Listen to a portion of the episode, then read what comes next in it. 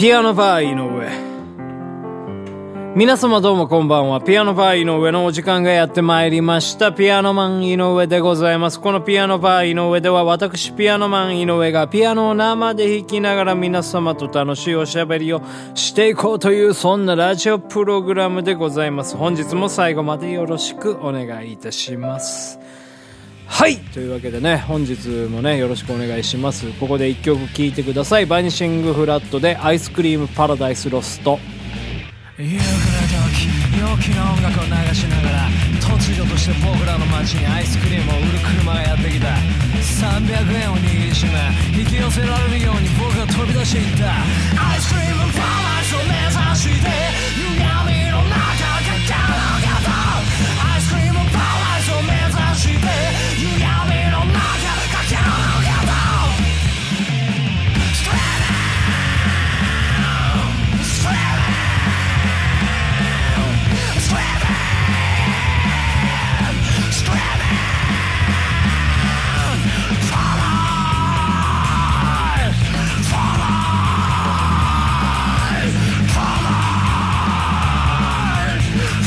はい、というわけでお聴きいただきました曲はバニシングフラットのミニアルバムアイスクリームパラダイスロストよりアイスクリームパラダイスロストでございました。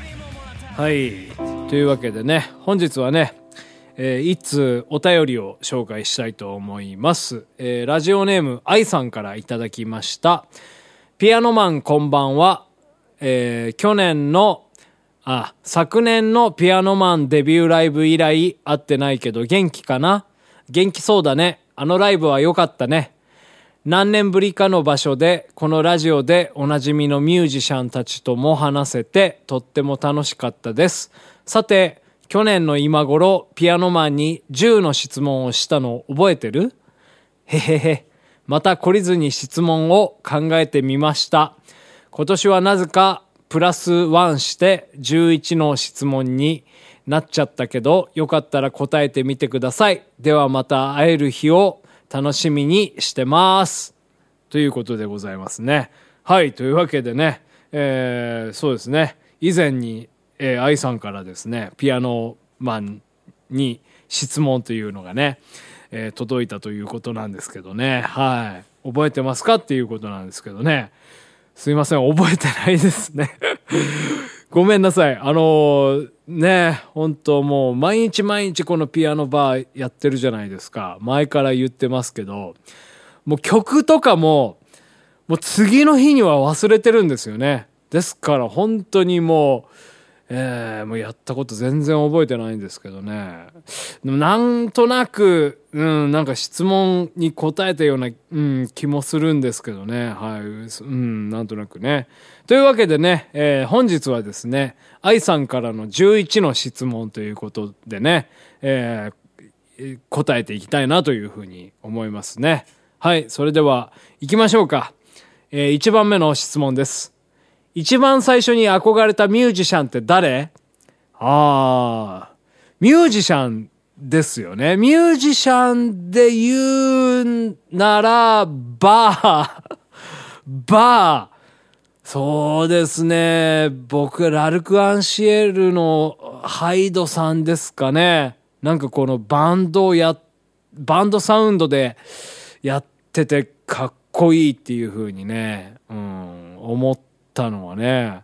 ですからもう相当、モノマネとかもしましたしね。うん。ハイドさんですかね。じゃあ次の質問行きましょうかね。第2の質問。明日から動物になりなさい、なりなさいって言われたら何になる？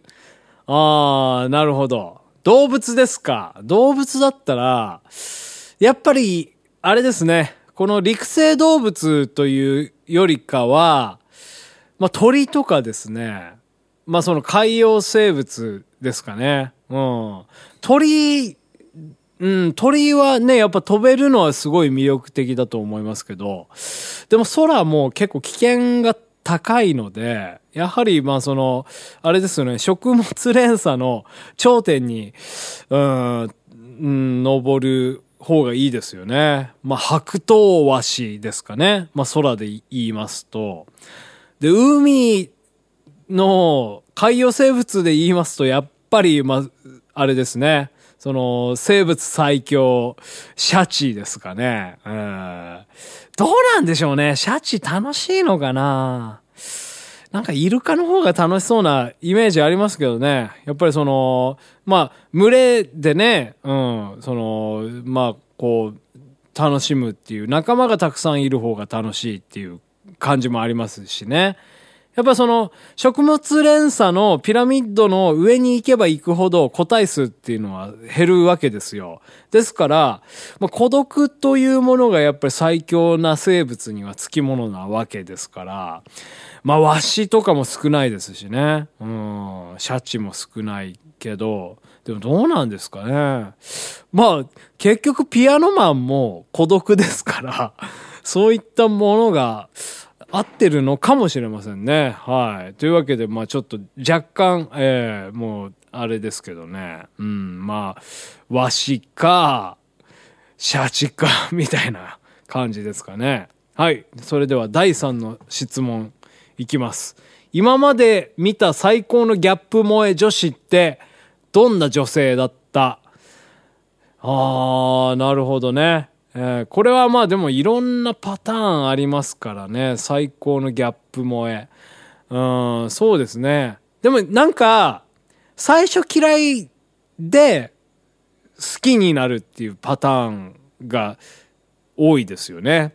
まあそのこと聞かれてると思うんですけど。ですから、まあその記憶のね、扉を開くにあたって、すげえ最初嫌いだった人のことを、思い出せばいいわけですよ。うん。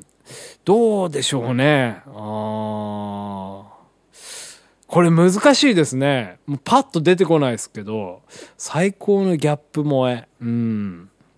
あ、でもね、僕ね、昔巨乳あんま好きじゃなかったんですけど、あのやっぱりね、巨乳、巨乳はですね、あの触ってみて、舐めてみたりすると、うわ、すご、あ、こおっぱいってこんなよ、良かったんだっていうことを、えー、気づいたことがありまして、そうですね。そうですね。やっぱおっぱいですかね。はい。この間もちょっとおっぱいの話しましたけど、あ、しましたっけ？ツイッターに書いたのかな？いや、うん、おっぱい。何ですか？おっぱいがいっぱいを歌った後に、歌のね、おっぱいがいっぱいって、ポンキッキの曲を歌ったんですよ。あの時に、おっぱいっていうこの言葉の響きってのがすごくいいなと思って、で、やっぱり歌にあんまりおっぱいって出てこないじゃないですか。まあちょっとエロティックな感じになりますんで。で、まあおっぱいがいっぱいってのは、そのやっぱまあ子供向けのね、まあお母さんのおっぱいの、うん、話なんで、まあ、全然いやらしくなく、おっぱいおっぱい言うてるんですけど、で、もっとね、もあの、ミュージシャンね、おっぱいの歌歌ったらいいんじゃないかみたいなことね、まあ、ツイッターとかに書いたりしたわけなんですけど、はい。ですから、まあ、そうですね。もう、貧乳好きだった私が、巨乳好きになったっていう、そういうギャップでございますかね。はい。じゃあ、第4の質問でございますね。年を重ねてみて、ああ、俺変わったなと思うことって何？ああ、なるほど。そうですね。あんまり怒らなくなったかなっていうのはね、思いますね。うん。なん、なんでしょうね。怒って、で、まあその時の感情は、発散されて気持ちいいんですけど、でもその後、いろいろめんどくさくなるっていうことを考えると、ああ、今別に怒るべきじゃないなとか、もうその、あれですね、うん、もう損得感情で、もうちょっと怒りを抑えようみたいな、うん、そういう制御はできるようになりましたかね。うん。でも、やっぱり蒸し返したりはするんですよ。その怒りとか、もうちょっとイライラしたことを溜めているっていうのは、すごくこの体に悪いと思いますので、ですからそこでガーッと怒らずに、もうその後、あれですね、ネチネチ言うとかね。もう、そういう感じで、まあ一応自分の中でのストレス発散というか、まあ折り合いをつけていくっていう感じですかね。もうブチ切れてそのぶん殴っていいことってないと思いますから、まあ僕もぶん殴られたことありますけど、でもその後やっぱりね、もうその対価を払、支払ってもらったりとかもしましたし、うん、ですからね、やっぱその場の怒りってのはね、絶対ね、良くないんですよ。その、自分に対して、うん、損しかないんで、はい。まあそんな感じですかね。えー、っと、それでは次、えー、第5の質問。えー、子供の頃に秘密の宝物を隠してた場所ってある？ああ、そうですね。ありますよね。まあよくね、言うのはそのテストの答案、ね、0点の答案とかを机の、まあ、下に隠してたりとか、もうベッドの下にね、エッジ本を隠してたりとか、そういうのありますけどね。僕はね、あれでしたね。あの、昔住んでた家が1階だったんですけど、で、なんか階段5段ぐらい上がったところだったんですよ。1階って言っても。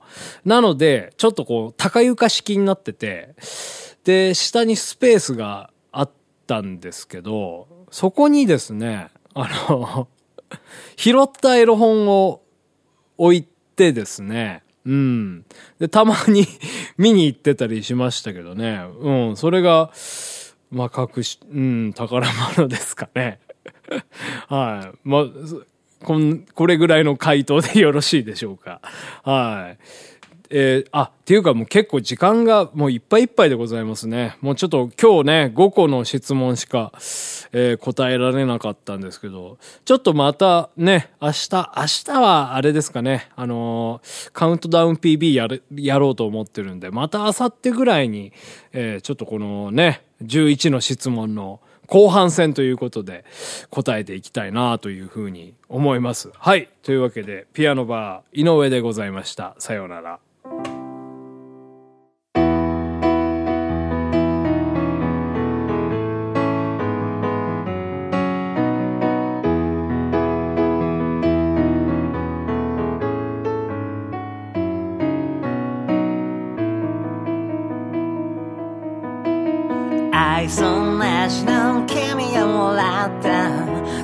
単純なことでついに肝心なものが何かって気づく。打ち合う看話にあった。順調捧げたってやつに大人がなく嫉妬したりなんかして